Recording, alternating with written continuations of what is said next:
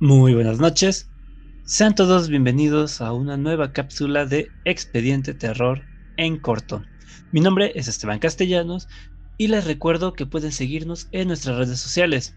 Estamos en Facebook como Expediente Terror Podcast y en Instagram nos encuentran como Expediente Terror. También pueden seguirnos, suscribirse y escucharnos en las diferentes plataformas de podcasting como Amazon, Apple Podcasts, Google Podcasts, iBooks Breaker, entre otras. Para comenzar este episodio, me gustaría comentarles que en una plática que tuve con Fernando hace ya algunos días, me comentaba que no quería que el mes del orgullo pasara desapercibido en el podcast. Entonces terminé poniéndome manos a la obra a ver de qué historias de terror, fantasía o ciencia ficción podíamos hablar en una cápsula de estas de Expediente Terror en corto. En un momento pensé en hablar un poco de la más reciente película de Disney y Pixar, Luca, por ese contexto que tiene de trasfondo, pero después me acordé de que también hay algunos clásicos de la literatura que tocan ese tema, ya sea explícitamente como Carmila de Sheridan Le Fanu, o de un modo más sutil como La maldición de Hill House de Shirley Jackson. Entonces se me prendió el foco y decidí hablar un poco de una obra que conozco mejor y que fue el primer escalón de una escalera que llevaría a su autor a prisión. Y estoy hablando nada más y nada menos que de El retrato de Dorian Gray, escrito por Oscar Wilde, una novela de horror gótico publicada en 1890.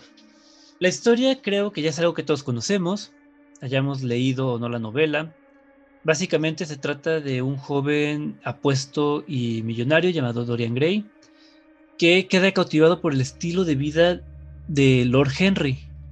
En pocas palabras, lo que le dice Lord Henry a Dorian es que lo único que vale la pena es la belleza y satisfacer los sentidos.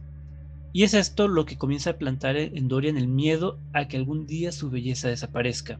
El señor Gray tiene un amigo, Basil Hallward, este es un joven pintor que está enamorado en secreto de Dorian Gray y que le ha pintado un retrato en el que logra plasmar toda la belleza del joven. Luego de, superar el trauma provocado por las palabras de Lord Henry, Dorian desea tener siempre la edad que tiene en el cuadro pintado por su amigo. Y como lo mencionamos en el episodio dedicado a los pactos con el diablo, ni corto ni perezoso, el retrato comienza a envejecer en su lugar. Así, a lo largo de toda la novela, vamos viendo cómo Dorian Gray sucumbe ante el placer y la lujuria. Dejan de importarle a las otras personas y ahora sí que, como decimos en México, le da vuelo a la hilacha, manteniendo oculto el óleo que lleva toda la carga de sus pecados. Pasan los años y la belleza de Dorian sigue intacta, pero la podredumbre de su alma se refleja en este cuadro, que en un principio representaba el amor que le tenía Basil. Ahora sí, después de esta breve sinopsis, ¿cómo hablar de Dorian Gray? A pesar de que el título lleva claramente el nombre del protagonista, lo cierto es que este protagonismo cae en tres personajes diferentes, ya sea en mayor o menor medida. Tenemos por un lado a Lord Henry, que podría decirse que es el, el diablito que le dice a Dorian que haga cosas malas. Por el otro lado tenemos a Basil, que es el angelito que le dice que haga cosas buenas. Y en medio tenemos a Dorian, que va dando pasos de un lado a otro. A cual más, los tres personajes son sumamente insoportables. Si empezamos hablando de Lord Henry, tenemos que es un ser odioso, es misógino, es cínico, es hablador. En su filosofía de vida únicamente importa él, sus gustos y sus caprichos y cómo puede cumplirlos. Que eh, nada difícil, pues el sujeto es millonario, y esto le hace creer que todos los que están por debajo de él son personas incivilizadas cuya única misión en el mundo es complacer a los ricos, como él. Curiosamente, el labor de este personaje en la historia es criticar la hipocresía y la doble moral que, que se tenían en esta época en la sociedad inglesa del siglo XIX. Uh, y creo que es el personaje que podría decirse que mejor representa la manera de pensar del mismo autor, Oscar Wilde. Por otro lado, tenemos el personaje de Basil, que representa la moral y todo lo bueno. su amor por, por Dorian le hace que se preocupe por el rumbo que toma su vida. Y es el único personaje que no tiene un título nobiliario, lo cual creo que a los ojos del lector lo hace el personaje más humano. Y finalmente tenemos a Dorian. Dorian es un personaje con una evolución bastante interesante. Pasa de ser un chico ingenuo e inocente a convertirse en el villano de su propia vida y de la vida de otros jóvenes que, según leemos en, en el libro, cayeron en desgracia luego de verse inmiscuidos en la vida del libertinaje de Dorian Gray. Una vida, por cierto, en la que predomina el placer, la vanidad, el egoísmo y que llega al punto de provocar homicidios e incluso el suicidio de algunos personajes que aparecen por ahí. Y es que respecto a esto del suicidio que, hay en la historia, es curioso porque ocurre en un momento en el que Dorian Gray intenta hacer algo bien, pero su retorcida mente no le permite darse cuenta de que aquello que está haciendo es de hecho bastante malo. Y él cree que está bien.